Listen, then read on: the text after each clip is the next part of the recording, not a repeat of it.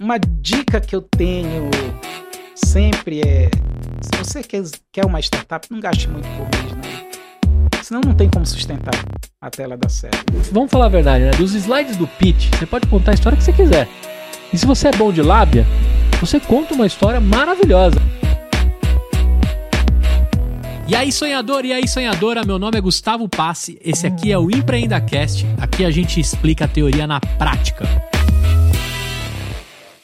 Fala aí, sonhador, fala aí, sonhadora, fala aí, empreendedor e empreendedora. Gustavo Passe, quarta temporada do EmpreendaCast. Tô amando fazer isso como sempre amei, mas nessa temporada eu resolvi pegar todo tipo de negócio, pegar todo tipo de empreendedor mas eu vou confessar para você que quando tem software e quando tem um assunto que eu não tenho profundidade e quero ser o curioso Gustavo, rapidamente eu convido essas pessoas. Hoje na mesa, um cara que fez software para construção civil. Sabe orçamento de obra e mais outras coisas que ele vai contar aqui? Imagina isso bem feitinho. Se você é do ramo, se você chegou aqui porque foi convidado dentro do seu mercado, do seu círculo de construção civil, pode ser que seja um assunto fácil para você. Mas se você é um ouvinte meu das antigas, das health techs, das fintechs, de tantos assuntos que a gente já abordou aqui, construção civil foi pouco. Vamos conversar com um cara aqui que resolve o problema em três vertentes diferentes com software. E o mais legal, direto de Amapá. Quando eu vi lá a naturalidade, da onde foi a sede, a razão social da empresa, eu falei: preciso conversar com esse cara, vamos fugir um pouquinho do eixo São Paulo e Rio. Então, direto nascido no Pará, criado no Amapá, mexendo com software em construção civil e construindo aí um mercado dentro desse canteiro de obras que se chama Brasil. Eu vou deixar ele se apresentar aqui nessa câmera. Diga o seu nome e o que você faz. Olá, boa tarde. Muito obrigado pela oportunidade de estar aqui com vocês. Eu sou o Antônio Fácil, eu sou CEO da Orça Fácil. E, e, lógico, esse trocadilho é impossível com o seu sobrenome e o lance de ser fácil usar o seu software, né? Acho que a vida toda você carregou isso. É, eu acho que desde a época de colégio eu carreguei isso, né? É. E ainda mais quando lançaram aquela música fácil, extremamente, extremamente fácil. Meu Deus, o que encheram meu saco nessa música foi. Ser seu amigo é fácil? Eu acho que sim. Eu, as poucas amizades que tem Eu tenho por muito tempo. Meus amigos são de 10, 20 anos. Legal, muito bom. Agora, começando esse papo aqui, né? A gente conversou nos bastidores.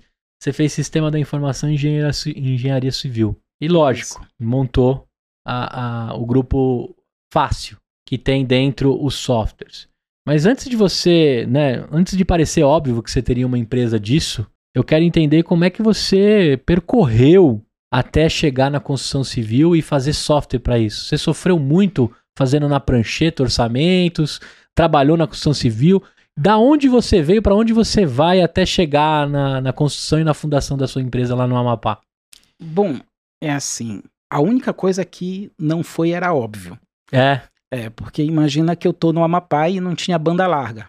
Certo. Já desconstruiu a minha. A minha... Então, quando eu eu tive a ideia, primeiro assim, meu pai morreu em 1994, 15 de janeiro de 94. E eu nasci dentro de uma construtora, então eu, eu meu pai tinha defeito no braço, então eu que fazia fazia as coisas para ele, datilografava, fazia documento, eu e meu, meu irmão mais velho.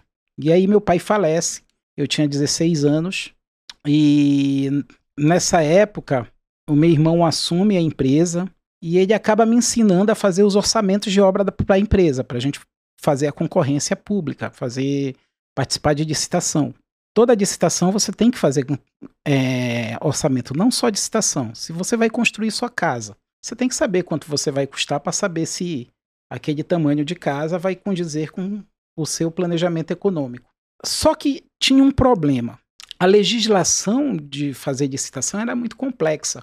Então, geralmente eu usava um software qualquer lá e eu tinha que pegar o relatório depois e reamarrar tudo no Excel para cumprir a legislação. Hum. Ah, por exemplo, você não pode arredondar tudo que é número que é com a moeda real, que as pessoas arredondam estão fazendo errado, porque o artigo 5 da lei que implanta o real diz que tem que truncar. O que que isso indica? Que você tem que desprezar a partir da terceira casa decimal e não jogar para cima. Então 99,99 ,99 não vira 100, vira 99,99. O 99999 você despreza a partir Uhum. da segunda casa decimal. Mas ele não se torna um centavo a mais. Não se torna disso. exatamente. Só que quando a gente fala isso para obra, que a gente tem insumos, composições e insumos que são muito internos, isso dá uma variação de até 5% apenas esse arredondamentozinho. Apenas não- esse não arredondar. E fora que se você faz isso, você não cumpre a lei, automaticamente você é desclassificado. Então eu tinha que fazer num- nos softwares da época, por pesquisa mais rápido, ou eu fazia em Excel, e aí baixava a tabela, ia fazendo fórmula por fórmula, tudo, e para depois eu conseguir fazer o- a minha planilha, e isso demorava dias para fazer. E também a gente tá falando de uma época que o software era de prateleira, né? Para atualizar um software, ou você tinha que comprar o Service Pack que vinha pelo correio, ou você tinha que deixar baixando por alguns dias, né? Não era fácil também se tivesse que trocar. O, o- depois eu vou te perguntar do bug do milênio, né? Porque você viveu o bug do milênio, né? Sim, o que sim. aconteceu quando mudou de 99 para 2000.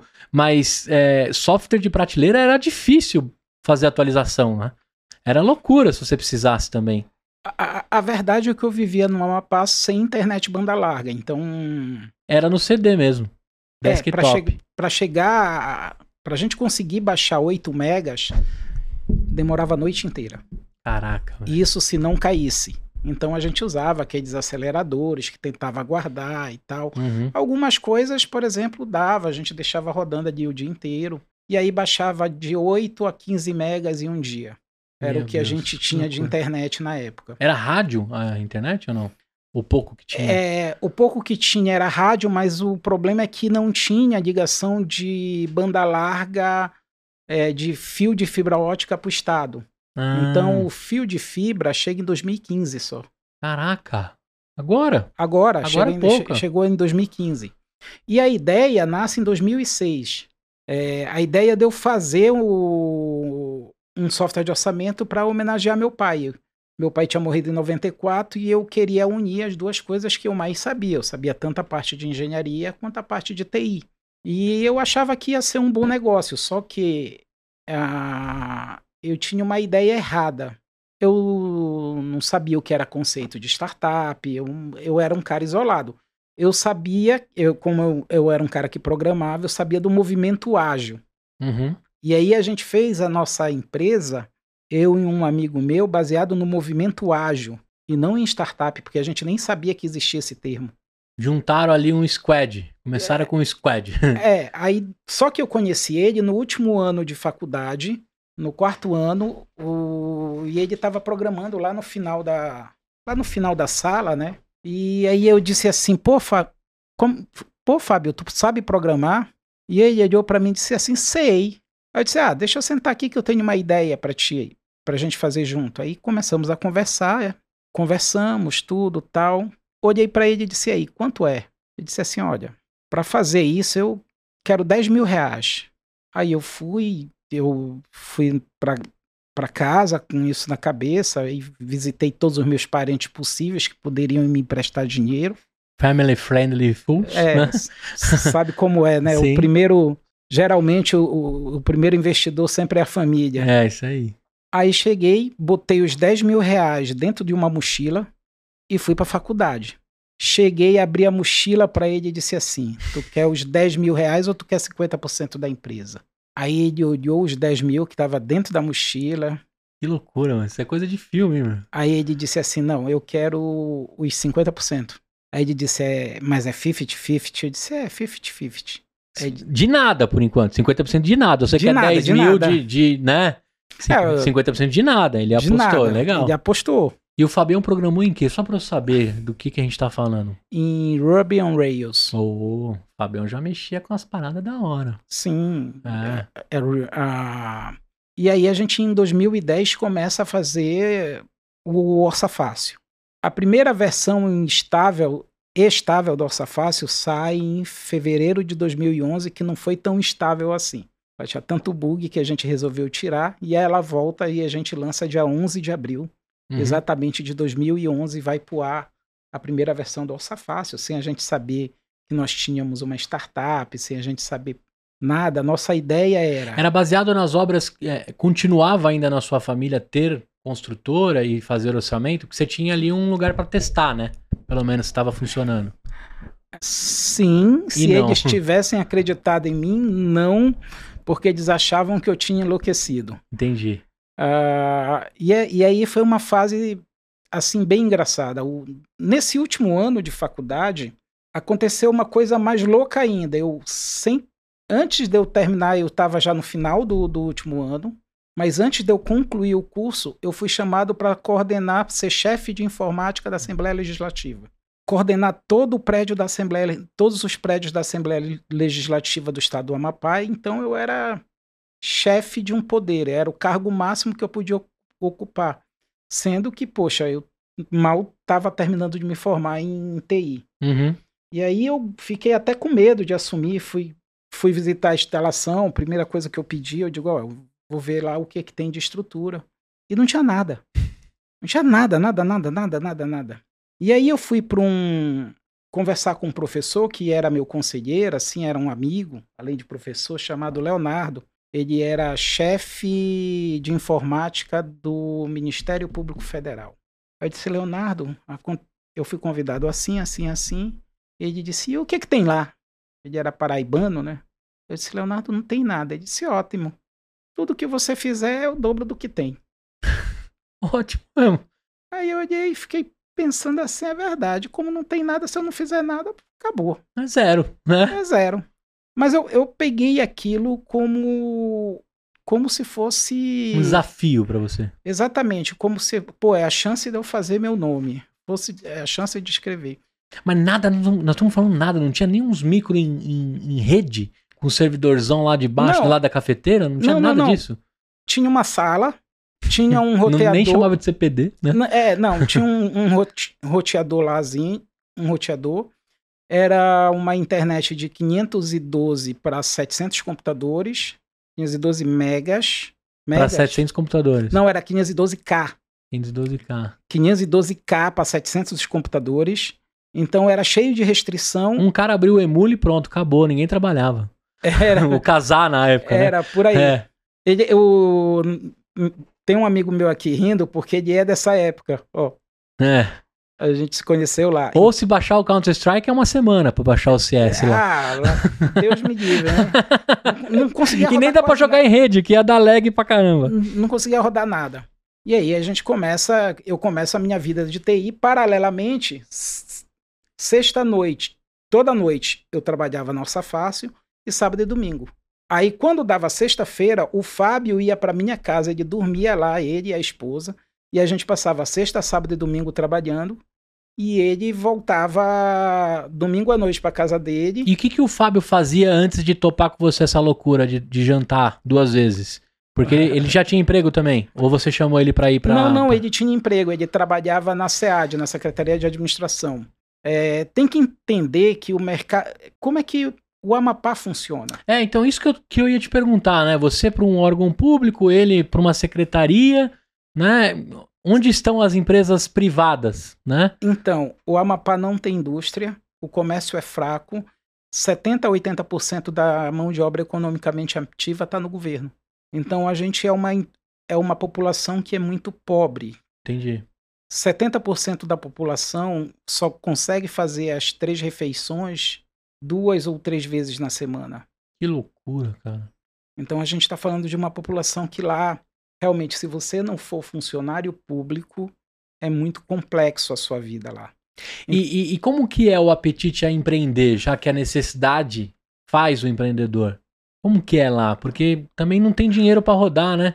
É, é muito mais comple é muito mais complexo a gente analisar isso, porque você está num estado de extrema pobreza. Ou você é um classe média, ou você é muito, muito pobre. Entendi. Tem que tirar do, do chão mesmo, do. É, então, tipo assim, se você vai hoje lá, é dominado por gangues, aí você pode olhar o mapa da violência, Macapá está entre as cinco cidades mais violentas do Brasil, ela...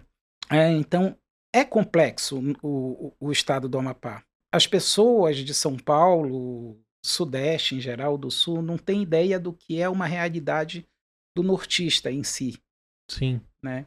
Até porque o recorte que a gente tem, aí eu vou falar com o meu sapato, a gente tem um recorte das capitais turísticas do Nordeste e do Norte, que também é uma bolha em cada uma, né? Quando a gente faz um recorte, porque você está me contando do Amapá no geral, mas estamos falando do, de Macapá como uma das cidades mais perigosas para viver, certo? Exato, mas se você pegar Capital. no norte, todas no norte, norte e nordeste, todas as capitais estão entre as mais violentas do mundo, todas, É, entre norte e nordeste. Não estou falando só do norte, não. sim, sim. É, não é uma exclusividade do Amapá. Você pega Belém, tá pior que o Amapá, dez vezes. Ah, o sistema de saúde de Macapá, por décadas, era muito ruim. E aí eu tenho anemia falciforme, então eu passava muito mal, era muito ruim. E teve uma grande parte da minha vida que eu não tinha plano. Eu só fui ter plano quando eu um, fui trabalhar para a Assembleia Legislativa, porque aí a Assembleia te pagava plano de de saúde. É... Nesse tempo, né, ele é o Fábio ou não? Ele é um dos da turma, junto Não, com o Fábio? Ele, ele é o Erinaldo. O Erinaldo. Então tem, temos um terceiro elemento aqui, temos um quarto também de assessoria, todos aqui bem, bem posicionados, né, cu- cuidadinhos. Eu perguntei se ele era o Fábio, porque você falou que ele era da mesma época né, da, da, da faculdade e de quando não tinha nada. E aí eu te perguntei, né, puta, vocês juntavam lá no final de semana para construir e para fazer alguma coisa, mas agora tá muito claro na minha cabeça que a sua família achava você um ET de querer empreender ou fazer algo diferente do cobertor quentinho que era trabalhar na parte pública. né? Exatamente. Porque você, principalmente a, a família da classe média do Amapá, você nasce para fazer concurso público. Você é treinado para fazer concurso público. Se você pega. É processo. É, é, é, é É, um- é esse é o seu caminho. Nasceu mais um pra sentar na cadeira. na cadeira para fazer concurso público. Quando eu venho e digo para minha mãe que eu não iria fazer concurso público, a minha mãe quase infarta. A minha mãe e, e eu disse que eu queria fazer uma empresa de tecnologia. E eu ia fazer uma empresa de tecnologia a qualquer custo. Porque eu tinha duas missões na vida. Uma, eu queria homenagear meu pai. Segundo, eu, que, eu sabia que tinha um problema que a gente poderia resolver já que eu tinha muito trabalho quando a gente faz em orçamentação pública. E, gente- e- e as pessoas, elas acham que a orçamentação não é um problema, mas imagina só, teve uma vez que numa obra na empresa, a gente errou um, um- um pequeno serviço. A gente errou uma parede de alvenaria e a gente botou muito mais barato do que era. Essa obra deu prejuízo de 200 mil e a gente só errou um serviço. Um- quase quebra a empresa. É isso que eu ia falar. Se você errar o valor do metro de algo, você pode quebrar, dependendo do tamanho da obra. Porque também quando você vai para uma concorrência, a gente tá falando ali, às vezes, de centavos, de, de poucos reais que vai dar de diferença de, de concorrência entre uma empresa e outra. E às vezes a sua margem também muito espremida. muito espremida. Então, orçamento tem 18 pontos críticos na hora que você faz um orçamento de obra. Ele é muito mais complexo e muito mais importante do que as pessoas e do que as empresas, que muitas empresas é, acham que ele não é, mas ele é extremamente. É, é dele que nasce a engenharia de custo. Ela começa no orçamento, depois a gente vai para o planejamento. Eu acredito que engenharia de custo é o orçamento unido com planejamento. Se você não tem um bom orçamento, você não tem, você vai ter um péssimo planejamento Uhum. e vice-versa. Então, a orçamentação, ela precisava mudar em alguns aspectos na minha época. E eu sabia disso, e sabia o que, eh, como engenheiro, eu pensava, porque eu nasci dentro da construtora. E isso foi a minha maior motivação. Primeiro foi homenagear meu pai, a minha maior motivação. Eu queria fazer Legal. algo que o nome do meu pai eh, fosse lembrado. em- Fosse estampado. fosse estampado. Então, por isso que o nome do software é Orça Fácil. Porque meu pai era conhecido como engenheiro fácil. Legal. Todo, toda a inicialização do seu software começa no CD, o seu software. Ou Não, já é nuvem? Começa na nuvem. Começa na nuvem. E aí que foi engraçado. O primeiro banco de dados do meu software foi 20 megas. Lembra que eu te, é, lembra que eu te falei que o Amapá era difícil baixar e eu baixava 15 megas num, Num dia, mas dia. geralmente o que, que acontece com o modem? Cai. Uhum. Só que quando a gente está fazendo um upload para um servidor, não tem gerenciador de download. Não, Se cair, tem. você perde tudo. E se for um banco Axis, corrompe. Então, é verdade. É, é. Se for Axis, Mas- perdeu. não dava para fazer num banco Access. A gente usou PostgreSQL na época. Boa. A gente usou Ru- Ruby on Rails Ruby e com, com PostgreSQL. PostgreSQL. Só que o primeiro banco de dados era 20 megas e eu não consegui fazer o upload do Amapá. Caraca, velho. Então eu peguei um avião e o meu irmão mora, eu morava em Belém. Fui para casa do meu irmão, aí eu não consegui subir. Aí eu entrei numa lan house e disse assim, ó, vou fechar a lan house, essa lan house é minha hoje à noite. Essa lan house aqui é minha e tal e aí o meu irmão pagou para que todo todo mundo não entrasse na lan house. E aí eu consegui em três ou quatro horas subir esse banco de dados de 20 megas. O que para mim era uma velocidade espetacular. Vou subir um Caraca. banco de dados de 20 megas em E nós ou estamos falando de um horas. upload o quê? Você subiu isso pra, pra nuvem, pra, pra uma Amazon da vida, um Google, um... Na época, a gente, nós usamos a Amazon, Caraca, e nós estamos falando de 2000 e... e- 2011. 2011. 2011. Caraca, você tava numa outra... Assim, a gente tá numa bolha, né? Que pra mim isso, isso é um absurdo. Em 2011, sei lá, no, no- na tecnologia, o app do meu celular aqui em São Paulo, pelas antenas eu já puxava isso. Pois é, É, mas o que aconteceu mais engraçado foi na volta. Eu tô lá no- no- no aeroporto, e aí eu puxo meu laptop, começo a trabalhar, e aí eu vi lá que tinha dava para alugar internet.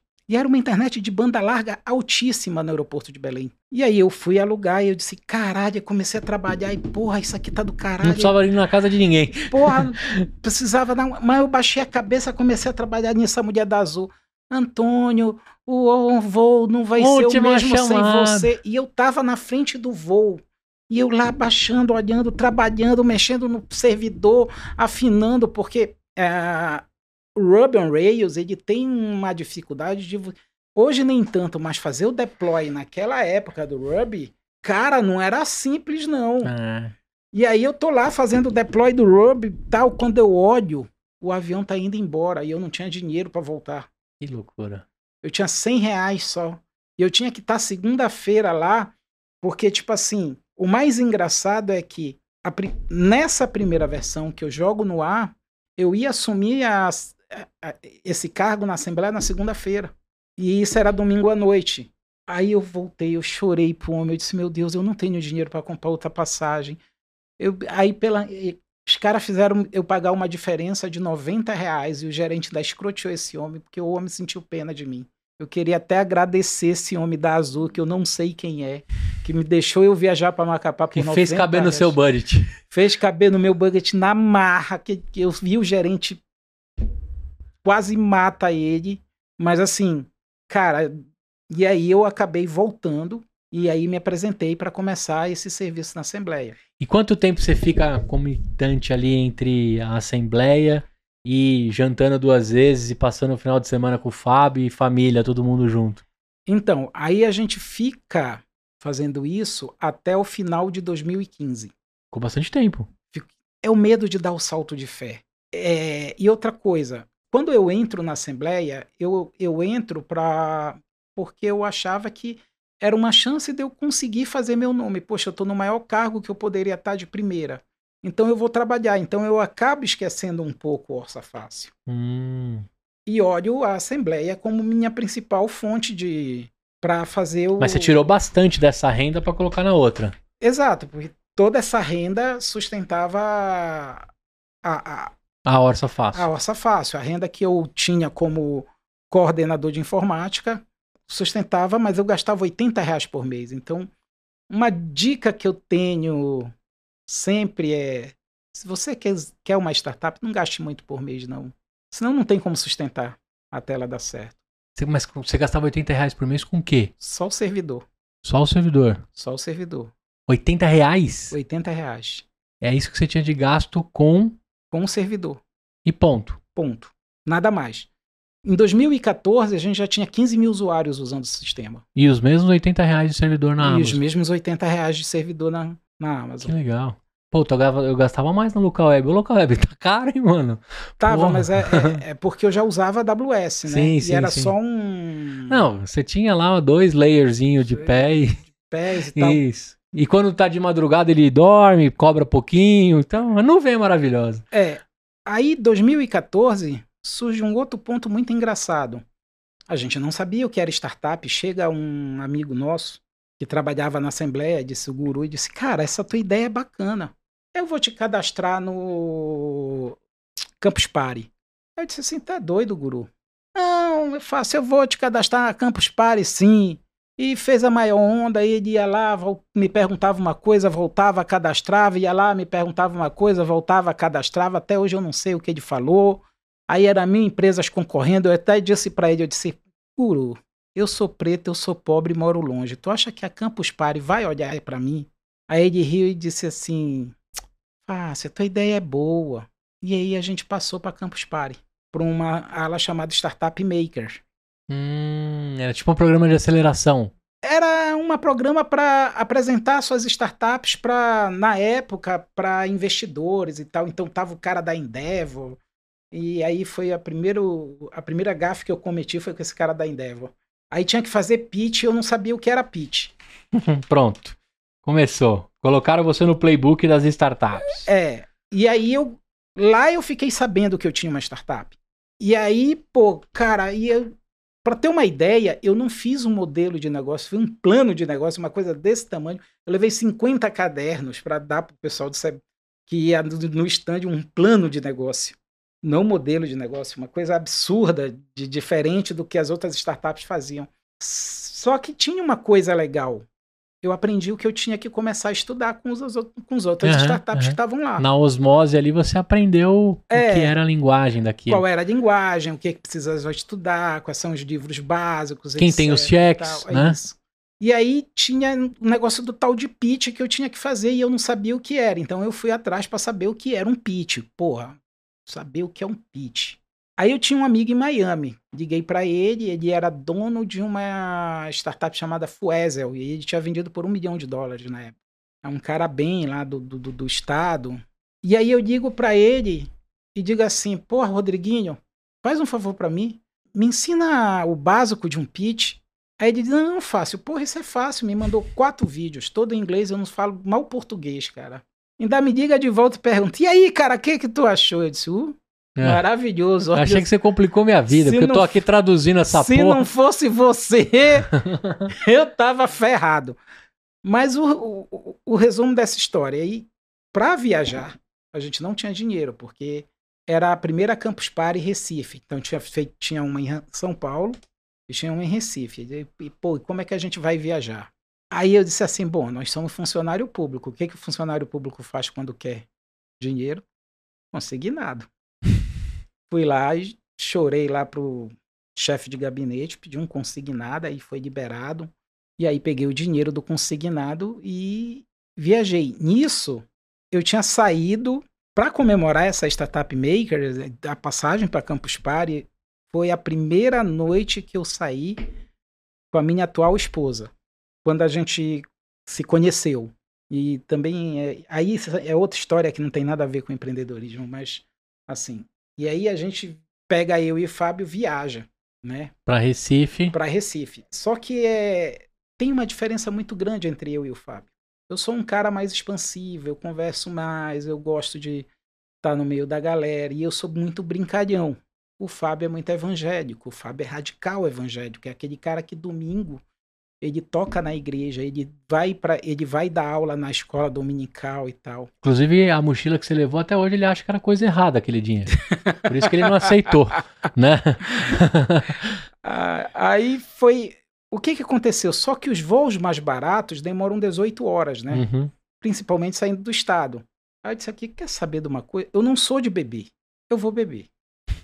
É hoje. É hoje, hoje eu vou beber porque não é possível fazer 18 horas de avião e o avião. E, e eu tenho, devido a algumas limitações minhas, eu, eu, eu tenho que ficar o máximo de tempo com a perna esticada e tal, e o avião não, não permite isso. Não. É uma lata de sardinha, né? Eu digo, sabe de uma coisa? Eu vou beber que se eu sentir dor, pelo menos eu vou estar tá bêbado. Aí eu comecei a beber. Bebi, bebi, bebi, bebi. Chegou uma hora que eu gritava que a gente era um casal gay no aeroporto. Aí pedi um beijo para ele. Ele ficava revoltado comigo, que ele muito evangélico, né? Eu sempre brincalhão. Bancada evangélica ligando para ele, para ele. Não, mas assim, foi bem engraçado. Aí chegou lá, no hotel, a moça pensou que a gente era um casal gay, perguntou se a gente queria cama de casal, né? Eu disse: não, não, não, eu quero uma cama de solteiro com um armário no meio, que a gente só podia pagar um quarto. Então a gente ficou no mesmo quarto, eu e ele. E numa pousada, era até bacaninha, mas bem simples, era o que o dinheiro dava para pagar, Uhum. em Olinda, que era perto do centro de convenção que fica em Recife. E aí nós fomos, começamos lá. E aí teve o pitch. Na hora do pitch eu fui péssimo, porque eu não sabia o que era pitch. O Rodriguinho não ajudou mesmo. Então, Hum, ele só complicou sua cabeça. É assim, eu consegui entender que era uma história com um roteiro que... O que é o que você faz, o que você precisa e pra onde você vai. Exato. Basicamente ali. era eu não tinha experiência nenhuma e o que é pior no Amapá eu não tinha quem me ajudasse então eu não consegui terminar só que eram quatro minutos de pitch e quatro minutos de feedback só que o feedback eu fui bem eu sabia o que eu tinha que falar eu sabia que caminho eu ia tomar eu conhecia o mercado então quando as pessoas Como bom conversador, era o momento que você podia crescer. E aí o meu feedback eu, eu posso te dizer que o feedback eu arrebentei tanto é que eu chamei a atenção do cara da Endeavor E qual foi a gafe que eu anotei aqui? Então, o cara da Endeavor olhou pra mim e naquele jeito inglês, ele era em inglês baixinho, gordinho, disse: Senta aqui que eu quero saber mais sobre você. Só que a gente começou a conversar e eu comecei a explicar as coisas pra ele, e nisso começou outro pitch. E eu não era um empreendedor de startup nato. E aí eu comecei a achar que eu estava atrapalhando o pitch do próximo cara. Olhei pro cara da Endeavor e disse: Não, depois a gente conversa porque a gente está atrapalhando o pitch do cara. Eita! Eu nunca mais vi esse cara na vida. Por favor, senhores, não façam isso. É. Ah, p- por um lado, assim, pelo lado empreendedor, eu vibrei com a sua educação e o seu carinho pelo outro cara que tava ali. Agora, pela oportunidade, de repente, com o cheque que ele ia colocar, ou todos os contatos que ele ia fazer, você perdeu uma boa oportunidade. Ou também não, né? Vai saber também o que, que ele ia fazer, né? É, A gente também tem que, né? O si, si, né? Minha mãe já dizia, se tantos sis da vida. Agora, nessa, nessa, nesse pitch, o que que saiu de lá? Além dessa gafe que você cometeu com o tiozão da Endeavor, é, o que mais saiu de lá? Dali vocês saíram com a, puta, é isso? Eu vou dar o salto de fé. não, aí é que aí é que é engraçado. A gente tá em 2014 ainda e aí eu só dou o salto de fé final de 2015. Uhum.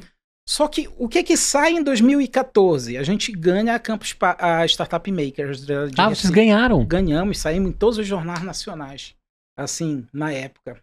E, pô, do Amapá e tal, eu disse, caralho, a gente dá ganhou. Ficava pensando assim, como é que eu consegui ganhar com um pitch daquele horrível? Mas o, o pessoal passava no stand, eu sabia explicar bem. Uhum. Eu não Tava sabia muito, tava muito pitch. comprado com, a sua, com o seu produto, né? Isso, eu tava, eu, eu tava bem alinhado, eu sabia, conhecia o mercado. Então, a gente ganhou como equipe de destaque da Campus Pa- da Startup Makers da Campus Party Recife de 2014. Quando eu volto, setembro de 2014, aparece um cara no meu Skype, barbudo, branco, e disse: Você que é o Antônio Fácil, CEO da Orça Fácil? O nome dele era Arthur Garuti. Tu deve conhecer. Sim. O que, que ele queria com você, cara? Ele queria levar a gente para Aceleratec. E eram três meses de aceleração. Só que essa aceleração já tinha começado. Então eu só ia fazer dois meses e eu tinha duas férias dentro. Ah, você continuava ainda lá batendo, batendo o seu cartão na Assembleia. Sim, eu ainda bem que você não mandou uns fantasmas pra lá, hein, cara. Outros caras mandavam uns funcionários fantasma, hein. Não, tô brincando, tô brincando. Cara, e foi assim uma época bem turbulenta. A Assembleia saiu umas sete vezes no Fantástico. ah, é? Foi. Eu acertei? Foi, mas saiu com isso de, de- funcionário fantasma ou não? Não, não, não de fantasma. Ah, É- tá. Da briga entre os poderes lá. Entendi, tá bom, tá bom. Achei que eu tinha feito uma piada e acertado na, Não, não. na, na- na cabeça, é. Não, era a briga do presidente da Assembleia com o governo, com o Ministério Público. Foi uma briga gera- generalizada. Foi um- uns anos turbulentos lá. Mas assim. é, Você tinha acumulado suas duas férias eu e fui- casava com essa aceleração. E aí eu pedi essas duas férias, se poderiam me dar. Porque não podia acumular a terceira, né? Uhum. E já ia vencer a terceira. Na, na verdade, eu já teria que ter tirado a primeira na marra. E eu já ia ter que tirar a segunda na marra. Aí eu disse assim, ó, é questão aqui de dois meses e tal. vocês antecipam essas duas férias para mim, mas qual foi o acordo que eu fiz? Se precisasse, eu voltava na mesma hora que precisassem de mim. Tipo assim, Uhum. interromperia e voltaria e num, num, num- sem ônus para a instituição. E aí sim foi feito. E aí eu peguei e viajei e fui fazer a minha primeira aceleração. Aceleratec é aqui em São Paulo? Hoje ela se chama ACE. Do Pedro, da galera. Isso. Sim. E assim, aí eles me deram toda a base que eu precisava para me estudar. Porque a aceleração ela é importante. Sim. Ela foi muito importante na vida do Orça Fácil. Mas não porque você vai aprender alguma coisa lá dentro. Tem duas coisas que eu acho que a aceleração é fantástica. Uma, eles vão te ensinar o caminho do que você tem que estudar, das coisas que, olha, isso aqui tá dando certo e tal, estuda isso aqui, tem que estudar isso aqui, tem que estudar sobre vendas, os melhores livros de vendas são esses. Aí você vai ter que correr atrás. E eu sempre fui autodidata, eu sempre, Uhum. é, sempre li muito livro, então para mim não tinha muita importância isso. E a segunda coisa é a convivência do cowork. Sim. Networking, né? Não, a convivência do cowork, porque dentro de um cowork que você tá de uma aceleração, sempre tem algum especialista de alguma coisa. Então, por exemplo, eu era bom de venda, mas do cara do lado era bom de marketing. Então, se eu precisava de algo de marketing, eu ia com o cara do lado lá e a gente trocava figurinha. Se você aproveitar bem essa convivência do, do, do, do cowork, da aceleração, você ganha muito na história. Mas eu consegui passar só um mês na Aceleratec. Mas um mês foi suficiente para aprender o que eu precisava estudar. Eu não consegui terminar os dois meses. Então, Te chamaram lá na Assembleia. me, me chamaram para voltar porque tinha acontecido alguma coisa lá. Eu não lembro, eu não lembro nem direito o que era. mas- Agora, eu queria te perguntar o seguinte: por que, que o Arthur te procurou? Você Pô. perguntou pra ele como é que foi que ele chegou no seu Skype? Só pra galera também entender que assim, não foi do nada, né? Não foi Deus que mandou ele te ligar. Também a- tem Deus também na jogada, sempre tem, né? Mas assim, por que que você chegou no, no nos contatos dele? Você, você perguntou isso pra ele? O que que foi que chamou a atenção? Foi essa exposição na Campus Party? Eu acredito que foi a exposição na Campus Party. E eles estavam atrás de uma Construtec. Entendi. Agora, o mais interessante foi o processo, porque eu não conseguia fazer vídeo. Lembra que até 2015 eu não tinha banda larga. Uhum, uhum. Então, na hora que eu fui fazer o meu a minha apresentação, tinha um o pessoal até recomendava nunca usar. Como como era o nome que tu botava no ar e a gente ia fazendo? Colocava no ar e ia fazer. Era tipo pau- era um PowerPoint do, do, do- do que, que a gente o Prezi, O o Prezi. Prezi. Aham. Então, eu consegui fazer uma apresentação no Prezi, só que eu não conseguia falar com eles e olhar a apresentação ao mesmo tempo. Então eu liguei via celular. Esse sincronizou. Não, eu não sincronizei. Eu liguei via celular. Eu andava pela casa sem olhar a apresentação, ia falando e ia dizendo assim: agora passa essa coisa, passa essa coisa. Então eram 40 slides que tinha na minha, que eu gravei na minha cabeça e que eu falava com o Arthur o- com- e com o pessoal da era uma fábrica de cimento e eu dizia assim: passa essa parte. E Quartzolite? Ah, não lembro. Tá, Não, é. não era quartzolite. Tudo bem, não, não Aí- tem problema. Ba, ba, ba, ba, passa essa parte. Ba, ba, Cara, ba, você decorou 40 ba, passa slides. essa parte. Ba, ba, ba, ba, ba, passa essa parte. Ba, ba, ba, ba, passa pra parte. Ba, ba, ba, ba, passa pra parte. Ba, ba, passa pra parte. E aí, pronto. E aí a gente conseguiu. E aí passou. E os caras estavam assim espantados com isso, porque a gente não tinha uma banda larga e tinha feito um processo totalmente diferente. Uhum. Pô, como Então, isso era um programa de aceleração da Aceleratec bancado por, um- Por uma grande uma- corporação ali, ou Isso. grandes corporações. Eu Que é o que era a Ace fez. maior cimenteira do Brasil. É porque eu lembro muito da Votorantim, mas era logo depois da Votorantim é logo depois da Votorantim é ela. É, agora, dentro dessa criação até aí, é, quando você volta, que você fi- ficou até um mês, e tem essa aceleração, essa conexão, porque acho que é o que você estava comentando, e principalmente uma grande empresa que é do seu segmento que quer usar aquilo, ou quer adquirir, quer fazer um M&A contigo, comprar, ou acelerar também a sua startup. qual foi o momento que, que você deu o salto de fé? Porque tudo isso aconteceu em 2014. Exato. Aí teve mais um pouquinho ainda que você ficou até tomar o salto de fé. E o que, que você fez para se preparar? Tomou distância, mas qual foi essa distância antes de pular, né? Então, o que que acontece? Quando eu volto, e isso foi janeiro de 2015 da aceleração, eu comecei a estudar o meu, meu modelo de negócio. O que que eu precisava mudar o meu modelo de negócio. E aí- Baseado em tudo aquilo que você aprendeu que eles tinham do playbook ali da. da... exatamente. Não, e dos livros que eu Uhum. que eu li, de tudo. E aí tinha uma palavra que foi extremamente importante para mim, chamada job to be done. Pô, qual é o meu job to be done? Tava pensando assim. É orçamento? Não, orçamento é o meio. E aí eu descobri que meu job to be done era os relatórios. Era isso. Era isso. Então eu tive que mudar o sistema inteiro. E aí nós fizemos um novo sistema. Aí, Fábio, pá, pontada no coração. Não, é, É. o Fábio teve uma pontada no coração terrível quando fez. E começamos a negociar esse novo sistema com a maior empresa de software de orçamento do Brasil na época, que era a Pini. E eu era um ex-Pini. Eu Hum. vendia Pini lá no Amapá, no Pará, então comecei a negociar e disse assim, cheguei pro pessoal da Pini, quando estava perto da gente concluir o novo software, agosto mais ou menos de 2015, e disse assim, ó, eu tenho um, um software que é melhor que o de vocês, e eu acho que isso aqui vai, se vocês casarem comigo, eu sabia que eles perdiam 60% só de manutenção do sistema, eu digo, se vocês me derem 50, eu entro com essa nova tecnologia para vocês e vocês vão Explodir. explodir e vender muito mais. Só que eu sempre fui um cara que é assim. Se eu te der um prazo, eu vou respeitar aquele prazo. Eu disse, vocês têm até 7 de setembro para me dar a resposta. E a gente ia conversando, tudo tal.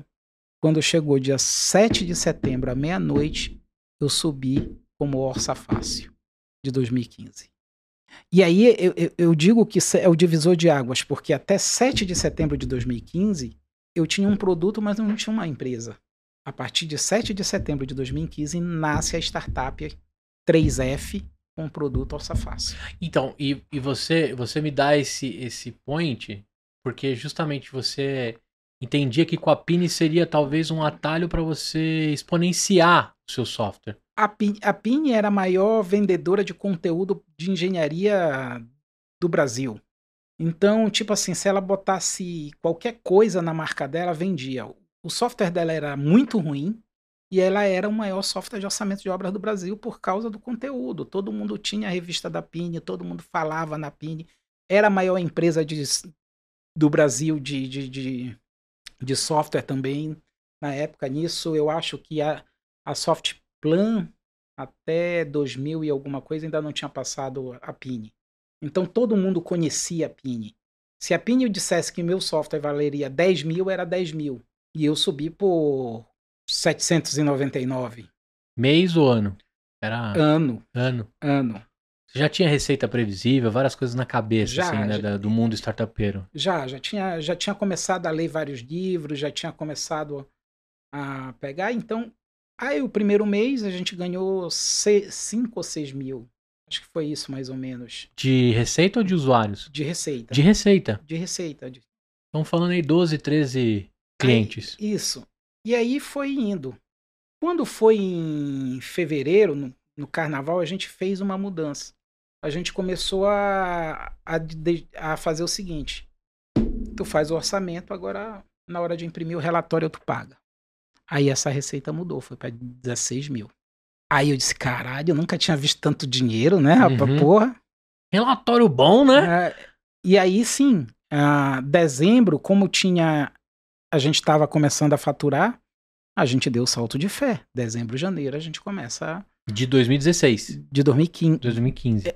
É, é, não, de 2016. 2016. Carnaval de Isso. 16, que E- vocês começaram a mudar isso. a forma E- de captação. E também aproveitando que a Assembleia entrou em crise financeira. Então foi uma época que os salários ficaram atrasados cinco meses, mais ou menos. Mais ou menos isso, né? Cinco meses a gente ficou sem receber salário. Então você já teve o gostinho do que era ser empreendedor. É. Já, já teve um, um, um, um teste, né? É, Do que é ficar sem salário. Não, só que foi justamente na, na época que a gente ficou sem salário, foi quando a gente lança a versão comercial do Alça Fácil. Lança a startup 3F. Então eu fiquei sem salário, mas a gente não ficou sem dinheiro. Entendi. Ah, era 5 mil, dava para viver, 2.500 reais para mim, dava para pagar o aluguel e terminar de tentar com, sobreviver. E fora que a gente acabava fazendo um bico ou outro, cada um se virava lá na Sim. assembleia de todo jeito, tipo, aí libera o pessoal para fazer bico, porque não tem jeito, não vou matar esse cara de fome. Tentava se ajudar internamente também, quem podia, quem tinha mais, começava a fazer cesta básica para passar para quem não podia. Sim, sim. Aí começa o círculo de ninguém larga a mão de ninguém ali, né? Exato, começa, começa esse ciclo. Agora, é, na hora que você. É, peraí, eu tava fora do microfone, eu cometendo um erro aqui. Peraí, Miguel. Na hora que você lança essa versão e tem os primeiros clientes, é, a gente tá falando já do modelo que você deve ter aprendido na aceleração, do release, da atualização, né? Subir aquele banco de 20 megas que você subiu lá no começo, seria algo meio que commodity no seu dia ali, né? Toda hora, né? O Fábio hoje deve apertar algum botão lá do Jenkins, o negócio faz deploy tranquilamente, às vezes 4, 5 no dia. Mas como era isso? Porque até então eu tô entendendo que são dois caras. Você não tinha equipe ainda, não tinha não, time. não, não, era só eu e o Fábio. E ponto. E ponto. Só que a gente só tinha Sinap dentro de, como banco de dados. Aham. E aí o Fábio tinha feito um sistema que ia lá, pegava Sinap, transforma em XML e sobe automático. Para não O usar. que, que é o Sinap? Sinap é uma tabela é, do governo federal que ele regula o preço das obras no Brasil. Ah, entendi. Tá. Então, ela, ela foi criada, ela foi através de uma lei, a 7693 de 2013, onde todas as licitações são obrigatórias usar Sinap. Então, se você vai, por exemplo, fazer um financiamento na Caixa, tem que usar Sinap. Entendi. Porque aqueles preços, eles são padrão da Caixa, então você vai tirar aquele financiamento para você construir a sua caixa com o preço da Sinap. Pra não ter super, super inflação de obra, Superfaturamento. super faturamento de, de obra, etc. Entendi. Exatamente. Então vocês baixavam um Sinap, transformavam em XML e subia de novo num banco. Subia num banco e aí foi, foi fazendo. Tanto é que a gente tem a Sinap desde 2014 para cá, dentro do sistema. Entendi. E aí começa a nossa história de empreendedor. Quando foi em fevereiro de 2016, nasceu uma, uma das minhas filhas, a Ana Luísa, a que tem seis anos. Sete anos hoje. Só que em fevereiro de ju- de 2016, abriu. Eu queria fazer uma aceleração, porque eu não consegui fazer aceleração direito na. nas- Você ficou com aquele, puxa vida, não terminei. Poxa vida, eu não terminei. E aí comecei a ver que aceleração eu ia fazer. E aí eu optei pela Startup Farm. Na época, cara, a Startup Farm era ganhou inclusive nesse ano que eu fiz de aceleração lá, ganhou como melhor aceleradora no Startup Award e tal. Uhum. E aí eu disse, pô, eu vou, vou, vou atrás de uma aceleração para me fazer essa aceleração direito. E aí nós fomos, conseguimos passar de novo pelo processo seletivo. Dessa vez fui eu mesmo que escrevi. Aí você já tava bom de pitch. Eu já sabia. Não, aí é que tá, eu era horrível de pitch. E nós passamos para a Startup Farm. Quem me ensinou a fazer pitch foi a Startup Farm. É mesmo. Foi. Por quê? Toda semana tu tinha que fazer um pitch. Eram oito semanas. Das oito semanas, quando terminava, eles tinham demo day. Eles iam escolher qual empresas iriam pro demo day. Das oito semanas, às oito semanas nós fomos o pior pitch. Porque nós éramos a única startup de- em, em operação. Então imagina assim, eu estava no dia a dia da empresa, mas eu tinha que Sim. estar lá no coisa. E o resto tudo era muito Se bem que o seu slide de números, ele era o mais rico, né? Exato. Então Porque foi, você já faturava. Isso é muito válido pra quem tá vendo um pitch. né? e, e foi só por isso que a gente passou pro Demo Day. Ah, Não por causa do pitch, mas por causa Porque que já tinha faturamento. tinha faturamento. E que aí, é o slide mais querido de todo mundo. Você pode ter um. Porque assim, vamos, vamos falar a verdade, né? Dos slides do pitch, você pode contar a história que você quiser. E se você é bom de lábia, você conta uma história maravilhosa. Aquela história, né? Vende a casa pegando fogo, pintando cômodo, né? tranquilo. Só que tem um slide que eu acho que é crucial, que é os números. receita. Qual é a previsão de receita? Já tem alguém que paga? Validou essa parada ou não? Você já tinha isso. Já tinha isso. A gente já estava, inclusive, Em fevereiro, quando a gente passou, faturou 15 mil. A gente chegou na farm já faturando 30. Legal. Já é recorrente? Já re... É, porque assim. Era anual. A, anual, a, a, mas sim, o sim, crescimento sim. da empresa era mensal. É, possivelmente esse faturamento já estava de- previsto no 12 meses pra frente. É, não, eu vendia 10 num mês, aí já vendia 15 no outro, Sim. aí já vendia 25 no outro, e assim foi. E a gente só passou no Demo Day por causa dos números. Só que o Alan, que era o CEO da Startup Farm, olhou e disse assim: Eu esqueci o nome da, dela, hum, que tomava conta da gente, disse assim: A tua obrigação vai ser só uma agora, ensinar o Orça Fácil a fazer pitch. E aí eu tinha uma semana para aprender a fazer pitch. A Marina. Marina, o nome dela. Tá certo. Se não for, a gente ah, corrige no- nas descrições desse é, vídeo. não aqui. era a Marina. A Marina ficou quatro madrugadas faz a gente fazendo pitch. E só que ela primeiro me conta a história, como tu tá fazendo aqui. Aí eu comecei a contar a história. Aí ela disse: "Me dê, me dá teus números". Aí a gente começou, aí o Fábio abriu o laptop, começou a tirar os números, ela disse: "Puta que pariu. Vocês Tem, um- tá sentado em cima de, um- de uma Uma mina de ouro. É, exatamente. Aí começou aí, a gente montou o pitch todo. E aí, no dia do Demo Day, eu consegui fazer o melhor pitch. Na hora que precisava também, vamos ser sinceros. Né? Jogo é jogo, né? Treino é treino, jogo é jogo. Aí nós fizemos o, me- o melhor pitch. E nisso, é, era engraçado porque eu ainda tinha fama de doido na lá na família, né? De dizer, poxa, tá fazendo uma coisa totalmente fora, não, sei o quê. Então, eu tinha problema muito sério com a minha mãe. Porque a minha mãe, ela entrava em casa, dizia que eu tinha que fazer concurso público, que estava destoando da família, BBB, bababá, BBB, bababá, bababá, bababá, ou trabalhar na empresa. E eu não queria nenhuma das duas. das duas. Eu queria ter a minha empresa tech, a minha startup. Quando foi em 2000, meio de 2017, eu ganho a liderança no mercado. E aí eu saio na exame de maiores e melhores do Brasil. Que legal. E é aí que aí, aí é que tá. A primeira ligação que eu recebi foi da minha mãe. Que legal. Ela chorando. E aí foi muito engraçado, porque a primeira frase que ela falou pra mim foi: Ai, meu filho, eu sempre acreditei. E assim, e dali, é, e dali para frente a gente vem nesse nesse processo, né? Com algumas dificuldades, por exemplo. então, a, Pini ficou pra trás no retrovisor com relação ao software mais usado e vendido de, de orçamento de obra. a PIN acabou falindo.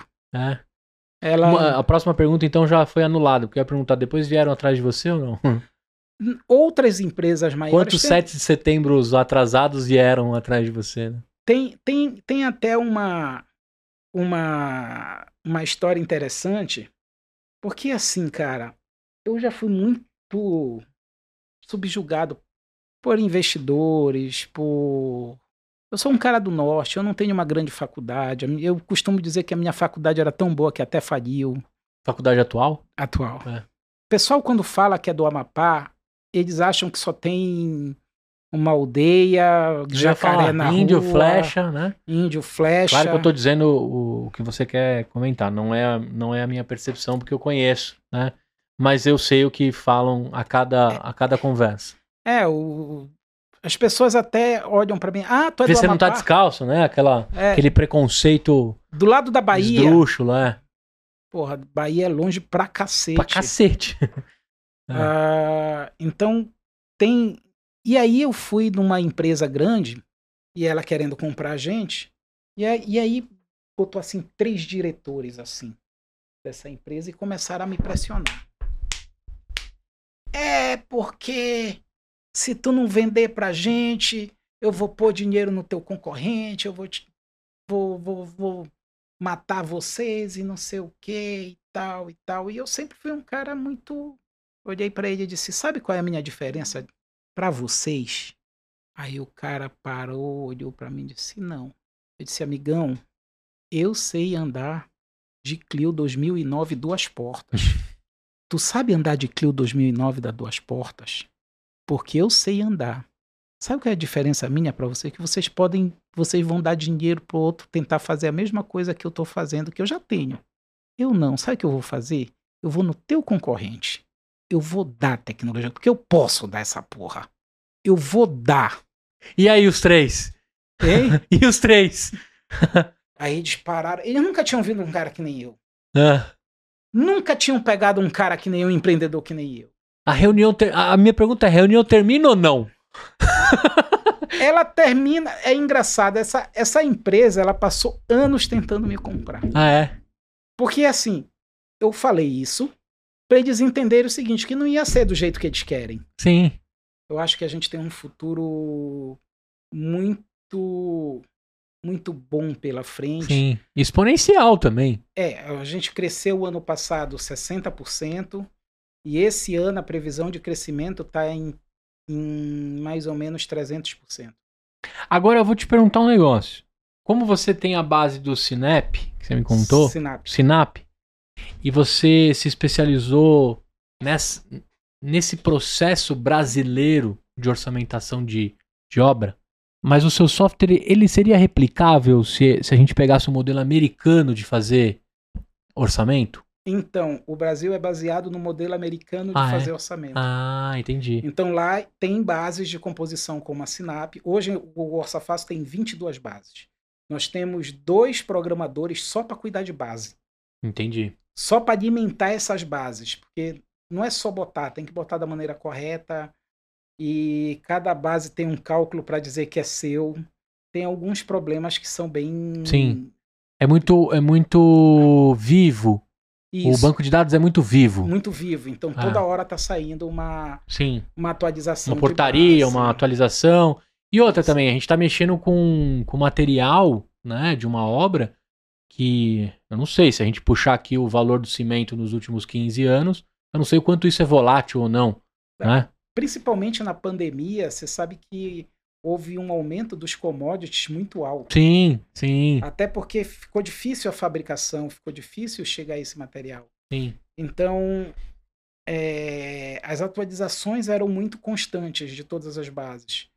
É, a- as bases que não tinham essa atualização constante, por exemplo, quando você pegava a Cicro, a Cicro que ela é uma base federal, só que a lei determina que obra civil tem que ser feita com a SINAP, mas obra de infraestrutura, o que se, se lê obra de infraestrutura? Portos, aeroportos, é, rodovias, Ferrovias. pontes, ferrovias. Você é obrigado a usar a Cicro. Uhum. A Cicro ela sai de quatro em quatro meses. Então, quando ela saía uma base muito antiga, ah, que passava três meses depois, as, as concorrências davam zero, porque não estava acompanhando os preços. É isso que eu ia falar, porque quatro meses da volatilidade, né, do, É, do, da- do lance do preço. aumento é, de commodities eh, dava com que não conseguisse acompanhar. entendi. E aí eh, eles deixavam para fazer as licitações logo quando saía uma base nova. Entendi. Então você já, você já conseguia se preparar até. Agora, a gente tá falando muito de material, de produto, mas dentro do seu software também orça pessoas. Sim. eh, E de acordo com cada região também, etc. Exatamente. E cada região ela tem o que a gente chama de acordo coletivo. Ah, entendi. E a gente tem que levar em consideração cada acordo coletivo de cada estado.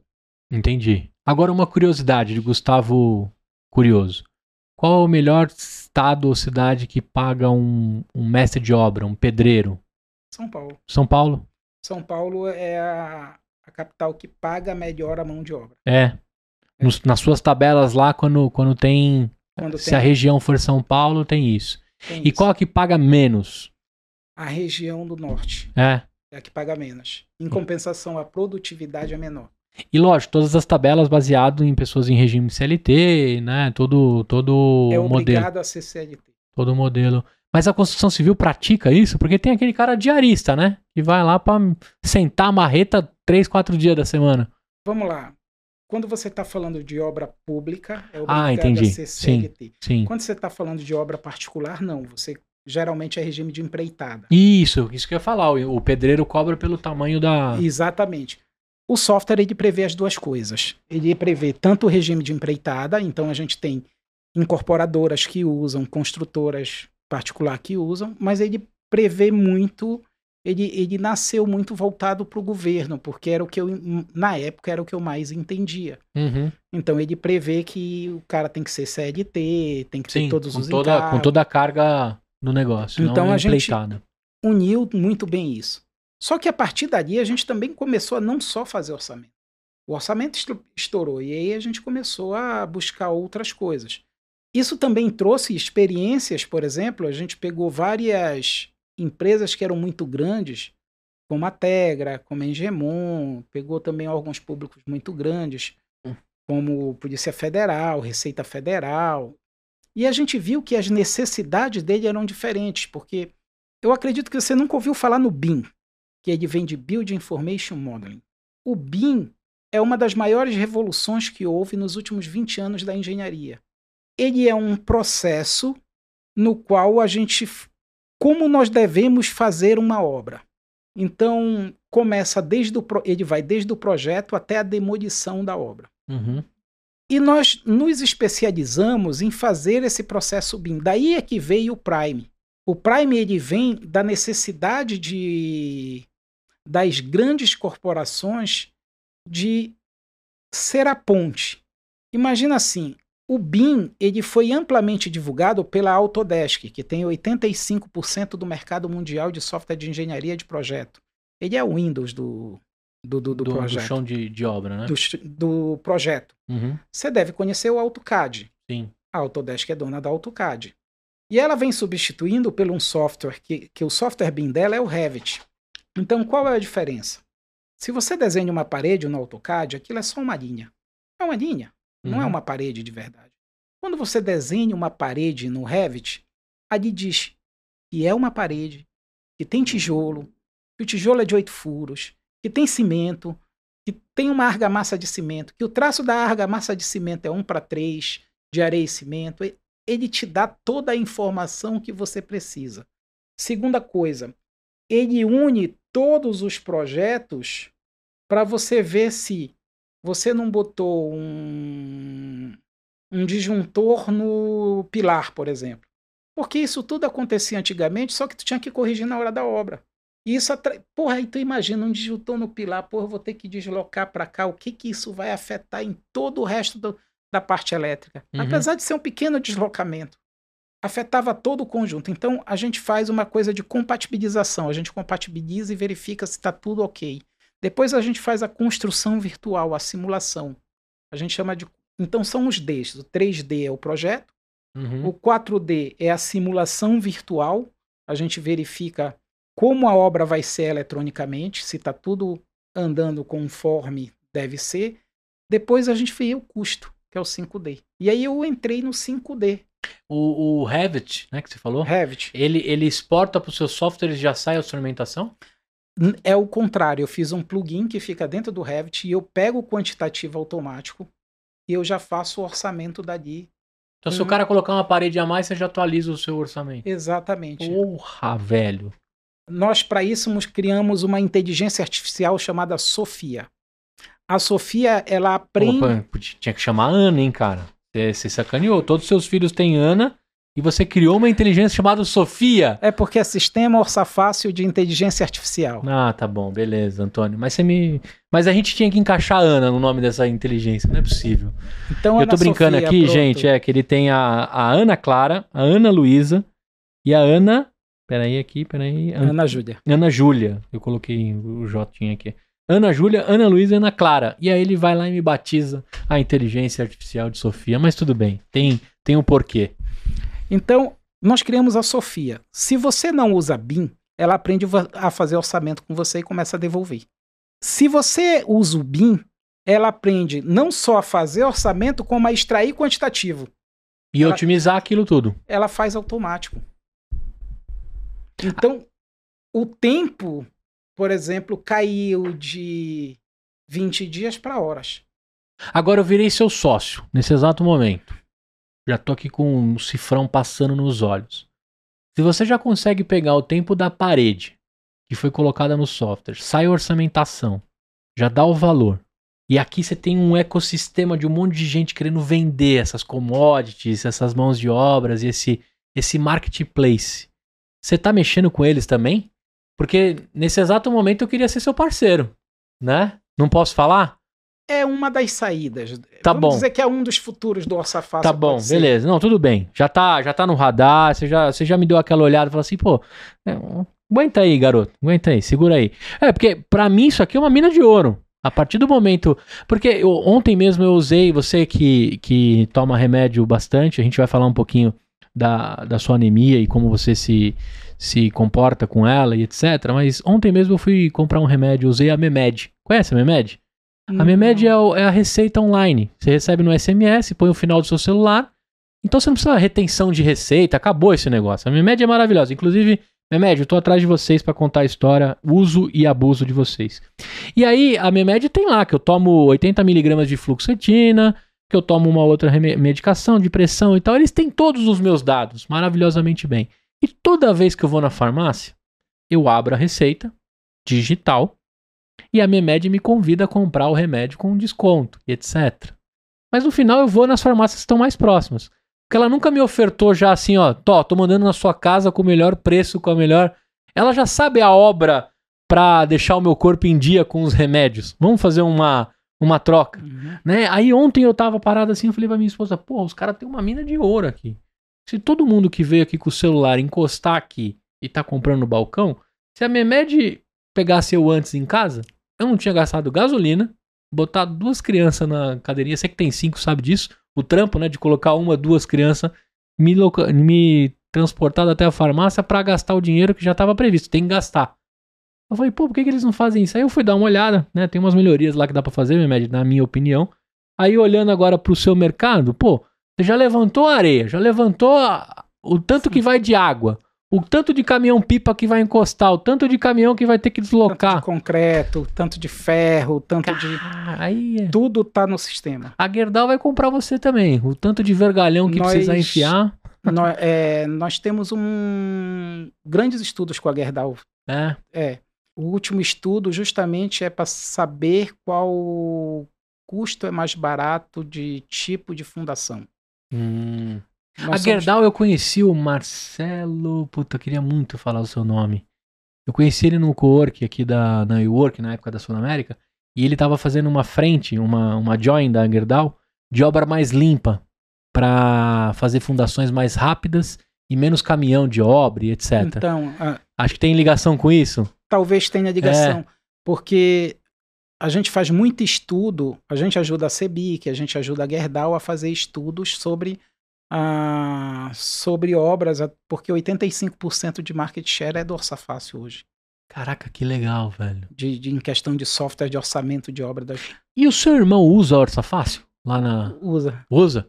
Ufa. Ele tem mais de 600, É. 600 orçamentos dentro. E ele paga as licenças? Isso é Não. uma coisa importante. Não paga? não paga. Caraca, velho. Aí, tá outro pecado. Você é empreendedor, não faça coisa de graça pra família. Entendeu? Tá perdendo receita, velho. O irmão tinha que pagar, né? Mas- a sua mãe sempre acreditou, então. A minha mãe sempre É. acreditou. Então tá tudo É certo, tá verdade. entre família. Eu tô, te, eu tô brincando isso contigo, porque hoje tem 85% e tem todo esse, esse levantamento. Você falou que tem uma frente bem clara para obras, licitações e governo. Tem o Prime, as construtoras e tantos outros. E tem uma terceira vertente desse software? Tem agora os plugins. É assim. O que que acontece? Lembra que eu falei do Revit? Sim. O Revit ele é muito bom para arquitetônico, mas existem os projetos complementares, que a gente está falando de projeto elétrico, hidráulico, hidrossanitário, SPD, bombeiro, etc. É verdade, né? A gente só tá ainda no, no- na, na obra seca, né? Exato. Então, nós começamos a fazer plugin para, em vez do cara usar vários softwares, só usar o Revit. E aí a gente consegue transformar o Revit num projetista de elétrico, o Revit num projetista de hidro, o Revit num projetista sanitário. Isso levou com que a gente fizesse um acordo com o distribuidor da Autodesk, que é a Pars, e eles que vendem essa versão Prime. E agora os plugins também vão passar para a mão deles. E é bom que você não precisa gastar a sua energia para fazer interface pro cara que monta o projeto. Ex- Você não tem nada a ver com isso. Nada a ver com isso. Você só é porta para trás, É. né? Isso, isso é uma decisão e uma inteligência incrível, porque você não vai se meter onde você não é chamado. Tem alguém que já faz bem. né? Porque porta para trás você manda super bem e eles vão evoluindo com o produto deles e gastando, né? Os releases e a coisa, mas carregando você ali como porta. Exatamente. E eles também não vão querer mexer no seu mundo, porque não tem nada a ver com eles, né? E aí veio o primeiro contrato na América Latina dos plugins. Que legal, cara. Que legal.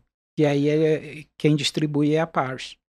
E isso, lógico, né? É, você vem construindo e costurando isso, né? A gente está em 2023, a gente está falando aí de oito, oito anos, né? Praticamente. Uhum.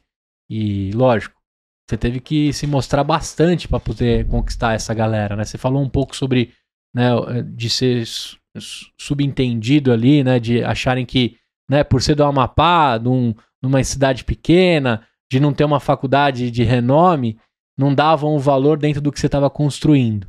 A gente falou sobre isso. E Eu... você provou com números, com, com um tamanho de mercado. E assim eles passaram a te enxergar.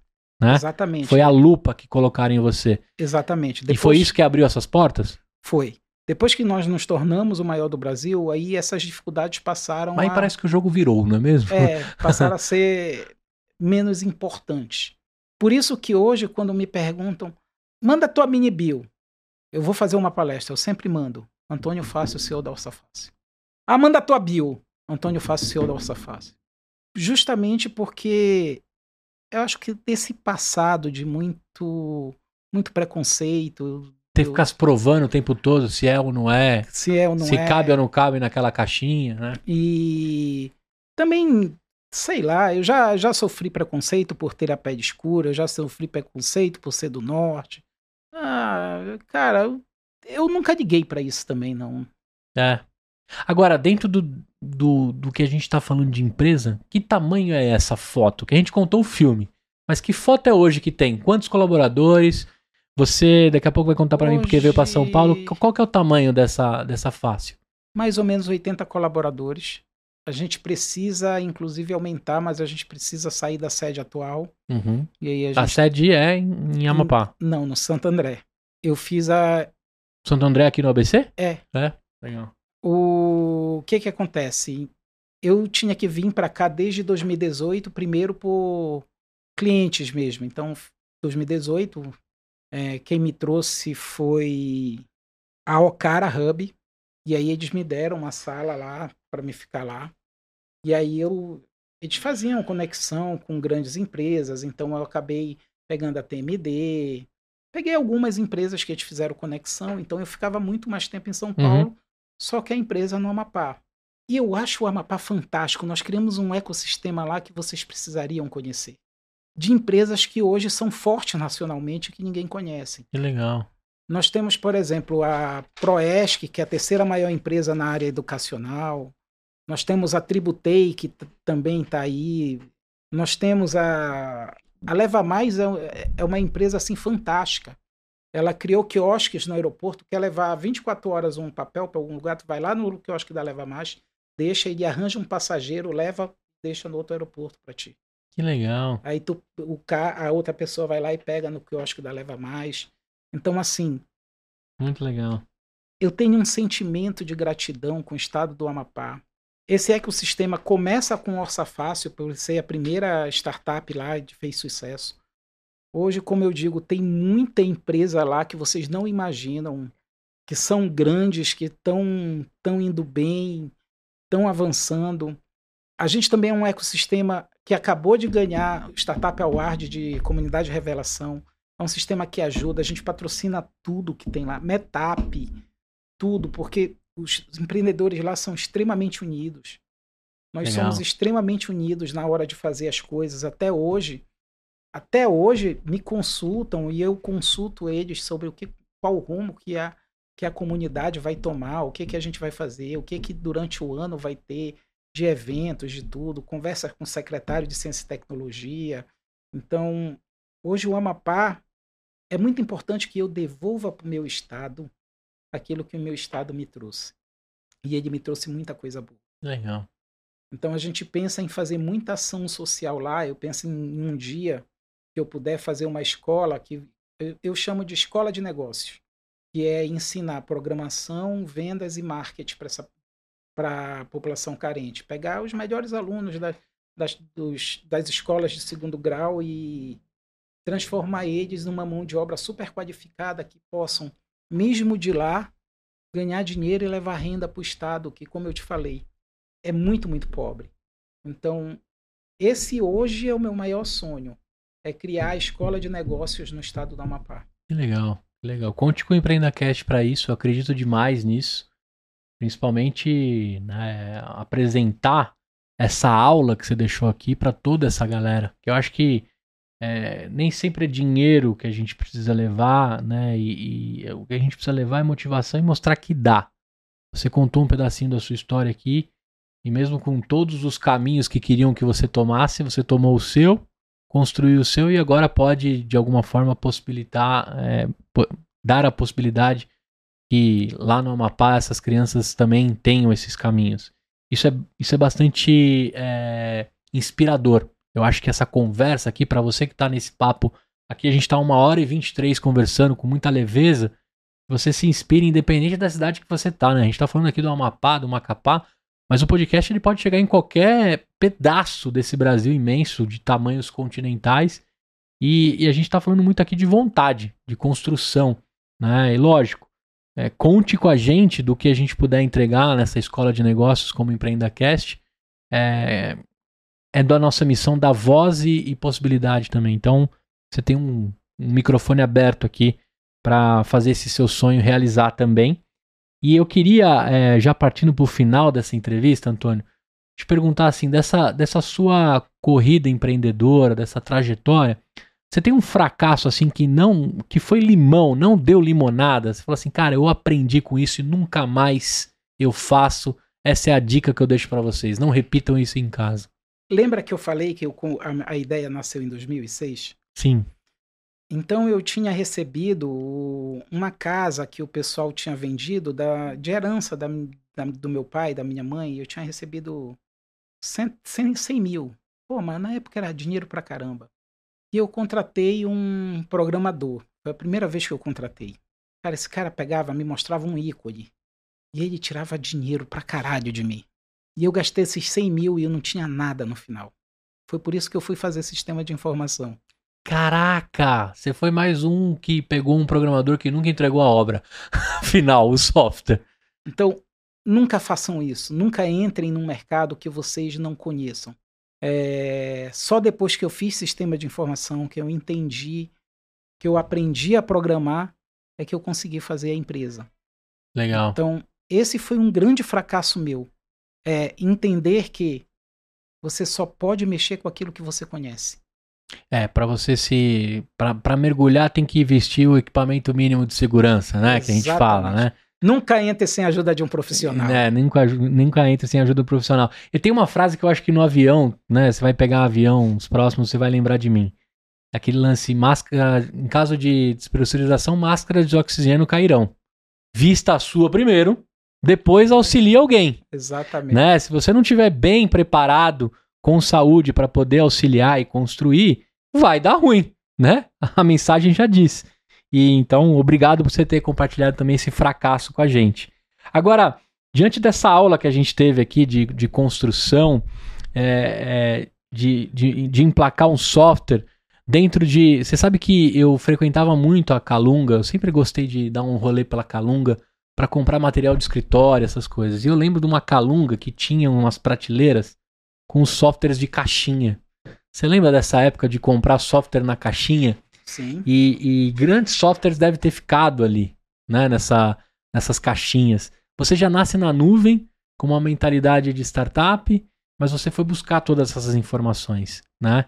Eu acho que nesse, nesse episódio de hoje a gente deixa muito claro que independente de onde você tá, para onde você vai, né? E o tamanho da informação que cabe na sua cabeça ou não para o momento que você tá, se você buscar a informação, ela vem, ela entra, ela dissolve e ela propaga, ela cria abundância, ela cria aí o, o, os caminhos. Eu, eu gostei muito disso, né? A, a, a gente estava falando agora há pouco que 20 megas era uma dificuldade para você, né? De uma coisa tão banal. Meu filho deve ter baixado agora no celular dele 20 megas do plugin do joguinho dele. Com o dedo cortado. Com o dedo cortado, né? Olha que loucura. É, é, é, ficou tão banal as coisas e a gente tem assim uma, uma visão muito muito desvirtuada do que é o restante, né? Hoje seu software deve, deve baixar em segundos, né? E dá para dá usar o, o Orça Fácil em qualquer tipo de rede. Né? Hoje mesmo né, já tem a, a, a, banda larga lá na, no, no Amapá, mas rodaria facilmente com os.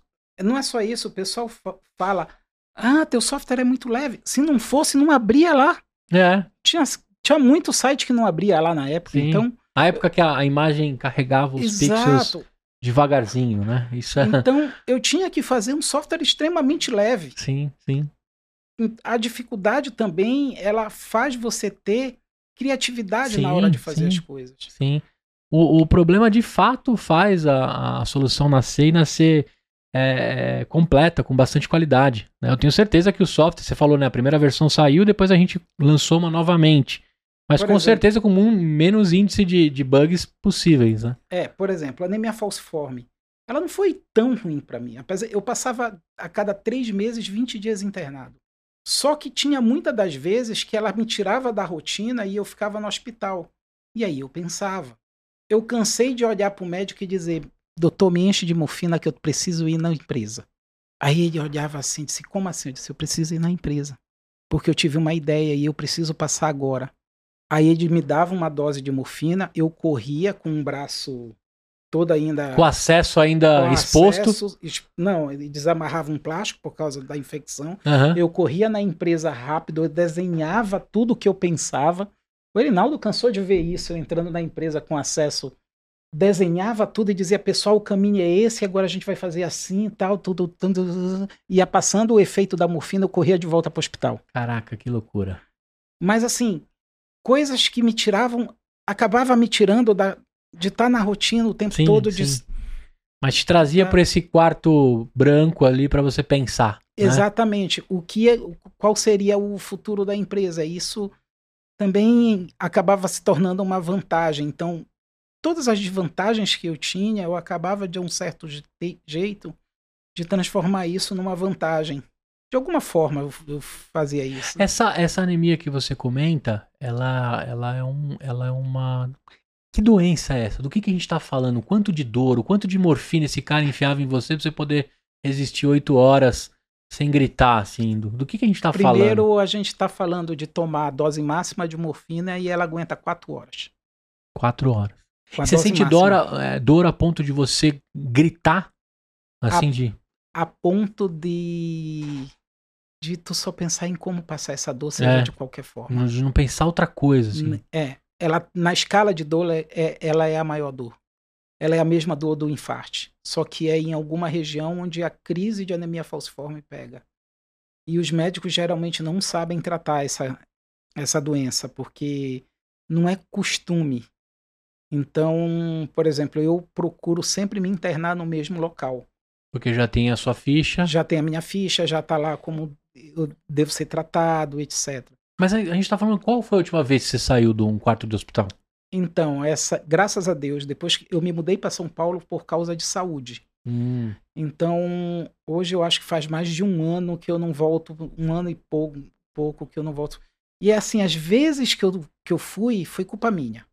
Por que foi culpa minha? Eu sei que eu não posso desidratar se eu desidratar, eu vou ficar doente. Porra, vamos botar água aí, mano. Pega água aí, cara. é. Não, tudo bem, é. eu já tomei vários Gatorades. É, tomou isotônico, tudo. Tomei isotônico. Isso. Mas eu não posso fazer esforço físico. Então, acontece até preconceito, muitas das vezes é muito engraçado. Eu não posso carregar muito peso. Uhum. Então, quem carrega o meu supermercado é a minha esposa. E o pessoal fica me olhando, né? Pô, baita marido folgado, né? É por aí. É. É por aí. aí e, e a minha esposa sabe disso, então eu, ela e ela não deixa eu carregar. Talvez ela tenha que andar com a camiseta, né? Calma, ele tem, né? não julgue, né? Não, o pessoal fica olhando assim sim, direto, sim. dizendo assim, porra, esse cara. Que tu olha. Parece Baita que eu sou escroto, olha que escroto. Olha né? que escroto, a menina aí toda. É. É, tem umas coisas assim. Tem dia que eu, que eu brinco até, eu chego, eu chego assim do lado do, da, da caixa, que eu brinco, eu já. já só para te contar, eu digo: olha, não vai gastar tudo que esse final de semana eu quero beber. Mas assim, só pra. amenizar, porque assim, a gente Sim, sim. fica, às vezes eu me sinto mal aí. E, e- e- qual o tamanho disso no Brasil? Quantos Antônios tem? É, o quão raro ou não é raro essa doença? Pois é, ela não é uma doença tão rara. Não é. Não é. E é uma doença que mata muita gente. Então tem associações de anemia falciforme que eu faço parte, tem acontece que a, a minha anemia, ela é uma variante, ela não é a mais a mais pesada, Uhum. ela é uma variante, é, é o que a gente chama de SC, ela não é a SS é a mais pesada. Mas assim, ela dá a mesma dor da SS, ela ela dá ela vai matando, ela vai ela é degenerativa, a qualidade de vida vai piorando. Por exemplo, eu já tenho que fazer uma operação na cabeça do fêmur porque a cabeça do fêmur necrosou, a minha. Uhum. Então eu vou ter que começar a andar de muleta. Eu acho charmoso, mas. Caraca. mas Você falou assim, pra mim aqui em off que a expectativa de vida é 40 anos. É, geralmente até os 40. Tem gente que morre antes dos 20, antes dos 25. E como é que você lida com essa. com essa. Lógico, nós vivemos, nós vivemos num país que o, o fim da nossa vida pode ser a qualquer momento. É, é clássico do- de um país é, subdesenvolvido, né? Você pode estar correndo todos os riscos, a gente falou aí da- dos, dos perigos da cidade, etc. Mas quando você é diagnosticado e a estatística vem na sua frente, como é que você convive com isso, assim, sabendo que existe um, um- uma possibilidade de um, de um limite e, e de vida que acho que todo mundo quer viver, né? Pelo menos eu acredito que a grande maioria das pessoas querem viver o máximo possível. Como é que você lida com isso, Antônio? Não penso, eu só vivo. É. Continua fazendo as reuniões e passando os próximos passos. É, eu vivo um dia de cada vez. Boa. Valeu. E, e assim vai entregando, né? Eu acho, eu acho. Quando você comentou isso, foi a parte mais, mais nobre. Porque assim, por que, que a gente empreende? Que, que a gente constrói e institui uma razão social? Né? Você deixou bem claro aqui pra mim. Eu queria fazer uma homenagem pro meu pai e eu queria ter uma tech dentro do que todo mundo pediu. E aí, se você perguntar isso pra cada empreendedor, ah, sei lá, nove em cada dez vão responder todos os seus sonhos. Um ou outro vai falar sobre dinheiro, vida boa e construção de riqueza. Eu falo riqueza, porque construir abundância é diferente de riqueza, né? Quando você co- constrói abundância, todo mundo usufrui daquilo. Quando você constrói riqueza, poucos usufruem. E, e você, mesmo com acesso, ir lá e, e fazer a próxima reunião dos próximos passos e de fazer uma reunião dos próximos 5 anos, 10 anos, 20 anos da empresa com a mesma vontade, independente se teria essa notícia ou não da- das estatísticas, é, isso é muito nobre, cara. Muita gente deixaria na, na primeira dificuldade. Acho que é legal também pra quem ouviu até aqui saber aí que qualquer dorzinha na coluna que você sente, você deixa de fazer alguma coisa, o cara sente dor a qualquer momento. Ele teve que tomar um remédio antes de começar o papo com a gente. Eu falei pra ele que ia ser breve e não, e não fui, né? Mas você não tá com dor, não, tá tudo beleza aí, Não, né? tá Tá, tá feliz, tá tá tudo tudo. certinho. Antônio, diante de toda essa conversa e essa aula que você me deixou aqui, eu queria, eu queria rechear minha mochila com um pouquinho de você. O que, que você jogaria na minha mochila se eu abrisse agora pra você e falasse assim, cara, joga um livro, joga uma história, joga uma série, joga um. Cara, joga algum aprendizado, alguma vivência, alguma dica do, do Amapá. O que, que você colocaria na minha mochila pra eu carregar? Dois livros. Dois livros. Dois livros. Boa, manda. O primeiro, O Homem Mais Rico da Babilônia. O homem mais rico da Babilônia. Tá anotado. E o segundo, o Manifesto Ágil chamado Caindo na Real. Por que o Manifesto Ágil Caindo na Real? A empresa ela foi feita em cima desse Manifesto Ágil Caindo na Real. Legal. Se vocês pegarem todos os conceitos de startup, por incrível que pareça, está dentro desse manifesto ágil. As startups, esse conceito, ele lá veio por causa do movimento ágil e veio com os conceitos do movimento ágil. Por isso que eu consegui fazer uma startup sem saber o que era uma startup. E se pegar para qualquer startupeira, eles nunca leram o Caindo na Real. Que legal. Já tá aqui na minha mochila. Vou levar ele comigo. E você sabe que eu fiquei aqui, lógico, eu vou te convidar numa possibilidade de você voltar aqui pra gente discutir pautas sobre Construtex e etc. Mas eu separei aqui da gente falar do ágil dentro da construção. Porque o projeto que muita gente foi educado era aquele projeto, né, step by step de, de uma obra. Será que dá para tocar uma obra de ponta a ponta no ágil? Você acha que dá para entregar sprint a sprint e o cara já começar a morar antes de terminar? Sabe umas paradas assim? Esse é o nosso grande desafio. É. Esse é transformar o que a gente consegue, no mínimo em projeto, eu acredito que dá. É. Entendeu? Mas esse é o principal desafio hoje da nossa Construtec. É transformar.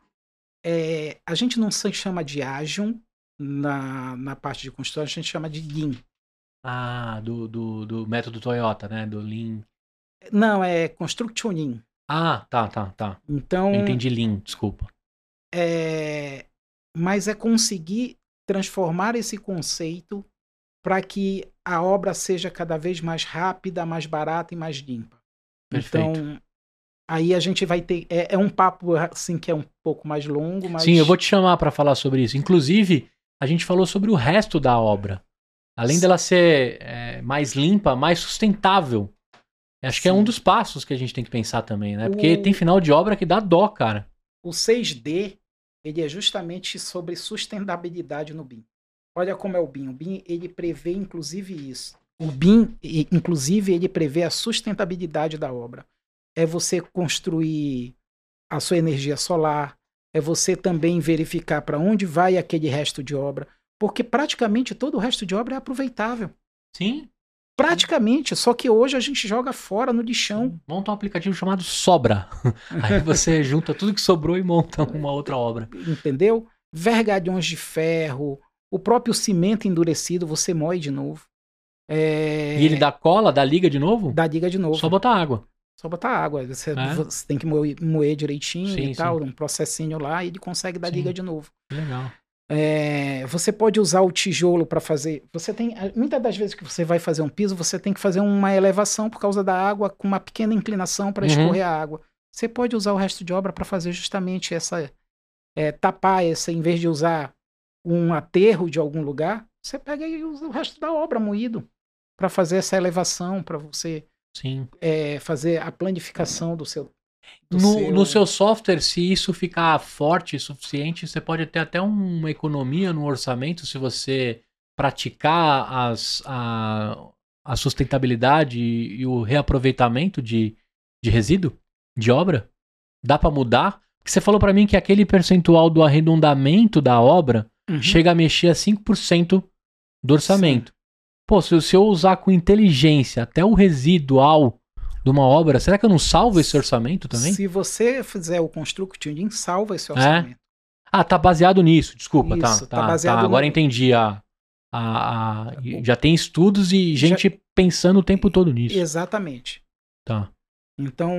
Cara, que legal, isso é fascinante, velho. Eu adoro esse tipo de coisa. Principalmente economia circular.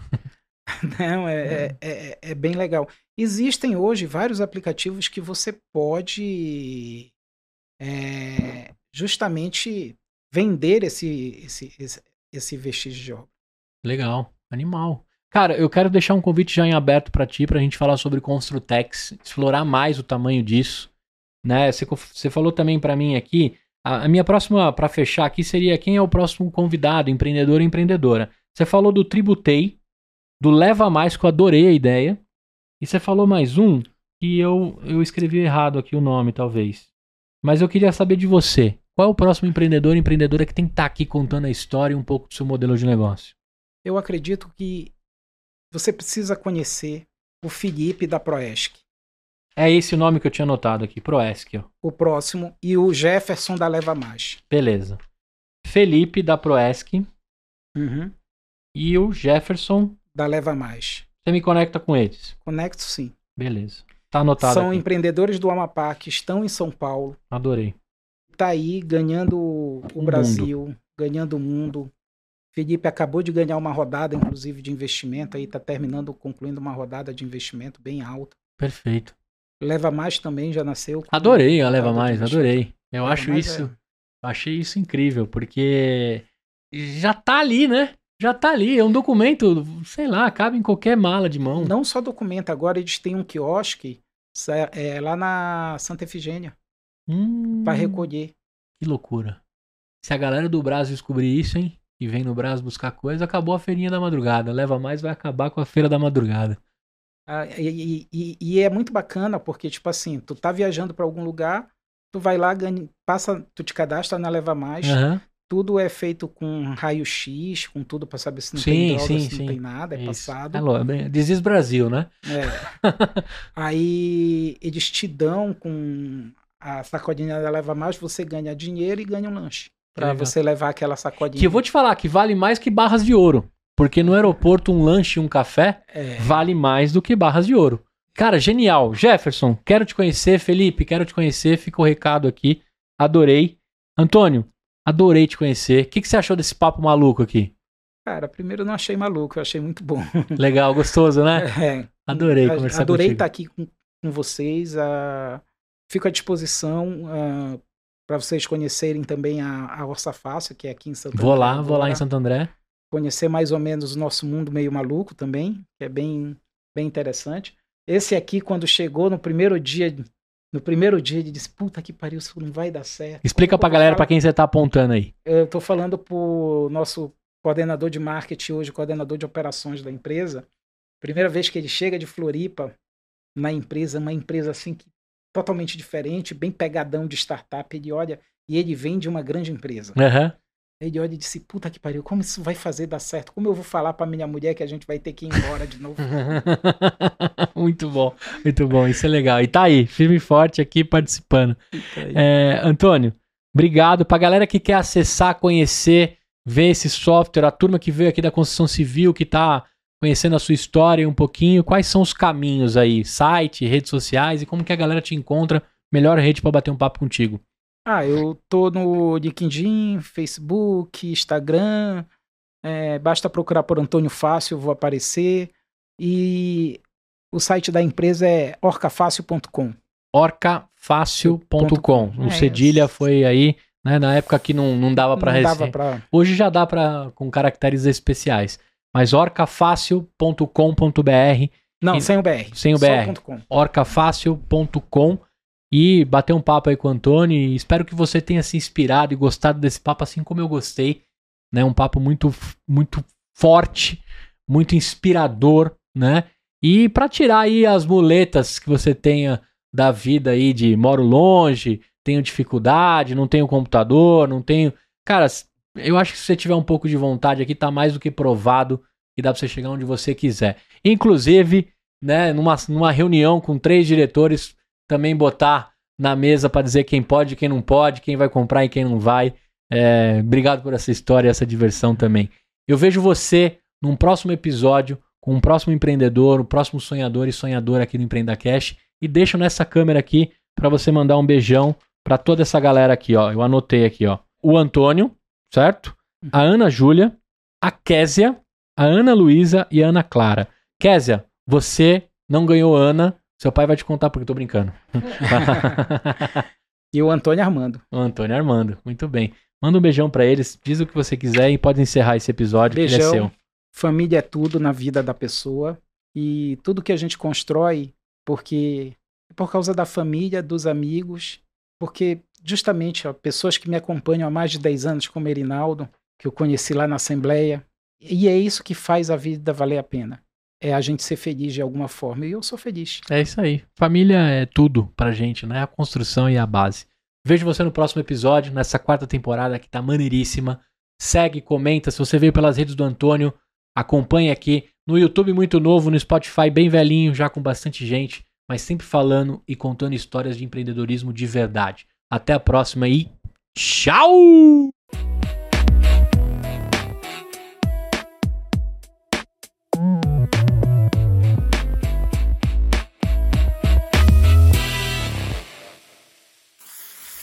Uma produção, voz e conteúdo.